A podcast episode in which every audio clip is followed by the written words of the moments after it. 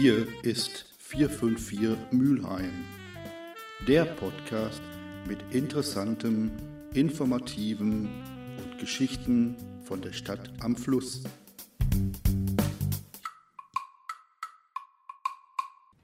Ja, wir sind heute zu einem Interview verabredet mit Professor Harald Kautz und es geht um natürlich psychosoziales Krisenmanagement und Notfallseelsorge. Jetzt hat der Harald Karutz eine sehr erfolgreiche Informationsreihe in Zusammenarbeit mit der Evangelischen Kirche gestartet zum Thema Leben, Lernen und Hilfen in Zeiten von Krieg und Krise.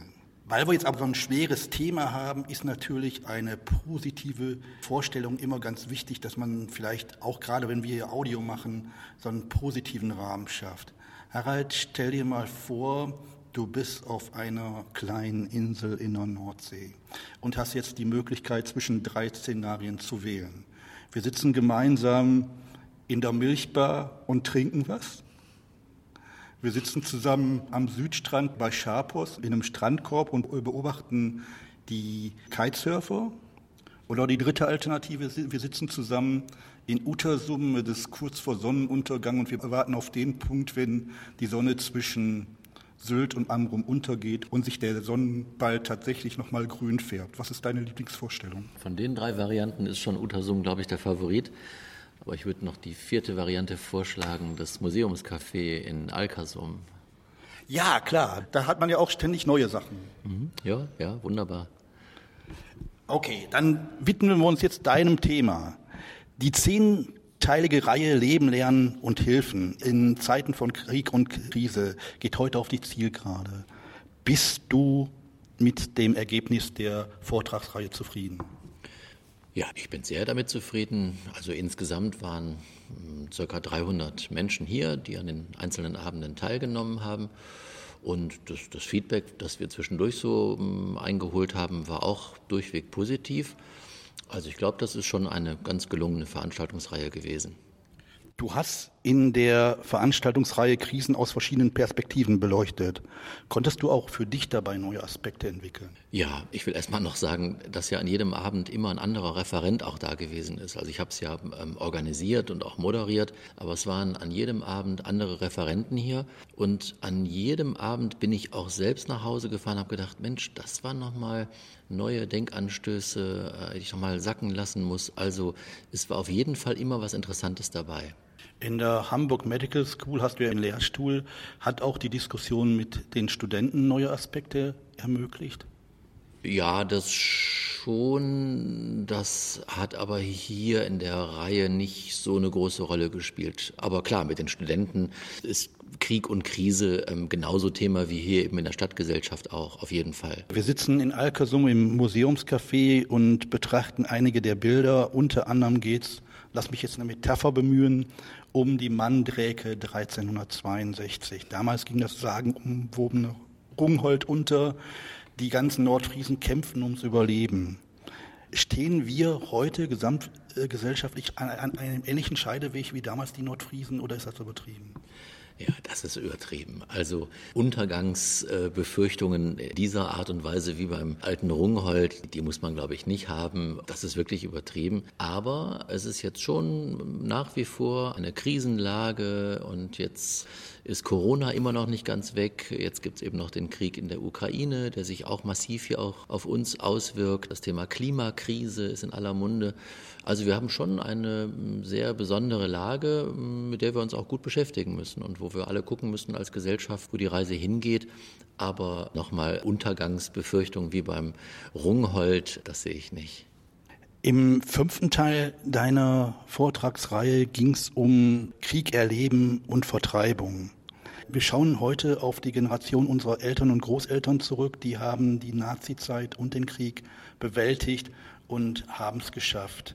Unsere Gesellschaft äh, vor ähnliche Herausforderungen gestellt werden und werden unsere Generation sich auch positiv letztendlich aus einer solchen Herausforderung rausziehen? Ja, das will ich mal schwer hoffen. Wir haben ja hier im Rahmen der Veranstaltungsreihe die Mülheimer Zeitzeugen zu Gast gehabt, wo Seniorinnen und Senioren von ihren Erfahrungen aus dem Krieg und aus der Nachkriegszeit ähm, berichtet haben. Das war unheimlich eindrucksvoll. Es war aber auch wirklich spannend äh, zu hören, dass immer die, die Hoffnung erhalten geblieben ist. Und äh, eine ältere Dame hat von ihrer Kindheit berichtet und davon, wie die Eltern ihr Hoffnung gemacht haben mit Kleinigkeiten, mit ganz rührenden Dingen. Und ich glaube, wenn es gelingt, die Hoffnung zu bewahren, nach vorn zu blicken, zusammenzuhalten, ganz wichtig, dass viele, viele Einzelne sich engagieren, dann kann man das schon auch alles gut, gut bewältigt bekommen. Du hast mit einer Co-Autorin ein fantastisches Kinderbuch initiiert und eine ganze Kinderbuchreihe initiiert, die bei der Bewältigung von Krisen geholfen haben. Unter anderem dann auch in einer ukrainischen Ausgabe. Wie ist die ukrainische Ausgabe gelaufen? Ja, da gibt es schon die zweite Auflage von, weil die so rasch vergriffen war. Ähm, das Büchlein heißt ja Andri ist in Sicherheit und da geht es um einen kleinen Jungen, der in Kiew lebt und dann aber vor dem Krieg fliehen muss und hier in Deutschland ankommt. Und äh, das Buch zeichnet so ein bisschen die Fluchtgeschichte nach und benennt auch so die Emotionen, die der Kleine durchlebt. Und das endet dann damit, dass der kleine Andri eben hier ankommt und dann hier äh, erstmal wieder in Sicherheit ist. Ja, das Buch kommt soweit ich das mitbekomme, sehr gut an. Gibt es durchaus auch äh, einige Rückmeldungen.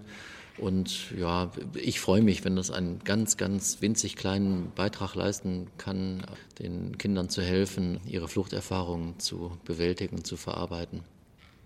Hast du selbst in dem Zusammenhang viel Kontakt zu ukrainischen Refugees gehabt? Nee, ich selber nicht. Ich bin da immer nur indirekt äh, involviert gewesen. Ich bin ja auch kein Mitglied des Ukraine-Krisenstabes, weil das ähm, getrennt worden ist. Ich hatte also mehr mit der Corona-Krise zu tun. Aber das hat sich natürlich nie ganz trennen lassen. Und indirekt äh, bin ich auch immer mal um Rat gefragt worden oder habe den einen oder anderen Hinweis gegeben. Im Umgang mit der Krise kommen wir schnell an unsere persönlichen Grenzen. Welche Strategien haben wir, das haben wir vor anderthalb Jahren schon mal kurz angerissen, welche Strategien haben wir, damit wir die Kinder und die Jugendlichen vor ganz extremen Ausreißern bewahren können?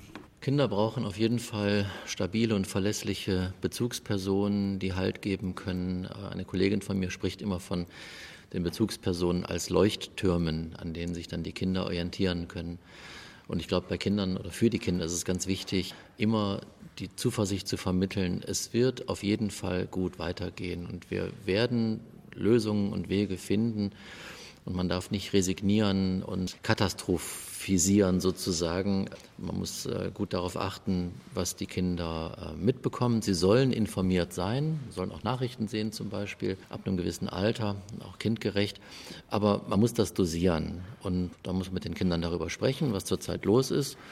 Und der Schwerpunkt sollte nicht darauf liegen, wie schrecklich und wie schlimm und wie furchtbar alles ist, äh, was da jetzt in der Ukraine zum Beispiel passiert, sondern der Schwerpunkt muss auf der Frage liegen, was können wir tun, um Menschen zu helfen und äh, wie kann es eines Tages wieder Frieden geben. Die Frage ergibt sich auch natürlich, ich meine, wir werden im Moment, was die Informationsflut angeht, von allen möglichen Seiten befeuert. Insofern ist es natürlich dann auch relativ schwierig, als Lotse im Prinzip durch diese Informationsflut den richtigen Weg zu finden. Für dich als alten Angehörige der deutschen Gesellschaft für Rettungsschiffbrüchiger vielleicht noch eher zu machen wie für uns. Was kann man machen, um sich der Informationsflut einigermaßen entgegenzustellen und Positives rauszuholen? Ach, das muss man gut dosieren. Also man darf nicht den Fehler machen, von morgens bis abends in allen Medien zu seppen und sich äh, alles anzuschauen. Das kann nur überfordern. Man muss das gut dosieren. Also aus meiner Sicht reicht äh, einmal am Tag eine Nachrichtensendung aus. Und ja, äh, dann geht es darum, auch die Quellen gut auszuwählen, also sich äh, eben seriös fundiert zu informieren, soziale Medien auch nicht zu übergewichten und zu prüfen, wer postet da was und wo kommt eine Information her, ist auch nochmal ein wichtiger Punkt, glaube ich. Also das Dosieren und das kritische Reflektieren der Quellen, das ist, glaube ich, ganz wichtig. Du machst diese Veranstaltungsreihe gemeinsam mit den Vertretern der evangelischen Kirche. Inwieweit kann in solchen Zeiten, wie wir sie im Moment aktuell erleben, auch der Glaube ein Anker sein? Also die Veranstaltung haben wir mit ganz vielen Partnern gemacht. Das ist auch noch wichtig zu sagen. Es waren auch verschiedene städtische Ämter hier involviert, das Sozialamt, das Amt für Kinder, Jugend und Schule beispielsweise, niedergelassene Psychotherapeutinnen und Psychotherapeuten haben ja auch Abende mitgestaltet. Aber jetzt zur Frage mit dem äh, Glauben. Also das ist ja was sehr ähm, Persönliches, aber ich glaube schon, dass Religiosität eine ganz wichtige Ressource ist, um auch gut durch Krisenzeiten zu kommen. Und also in welcher Form das ja tatsächlich so gelebt wird, also woran man da im Einzelnen glaubt, das sei ja jedem überlassen. Aber irgendeine spirituelle Vorstellung zu haben, ist, glaube ich, auf jeden Fall hilfreich und wertvoll. Welche anderen Faktoren einer, ich sag mal, Krisenresilienz siehst du noch?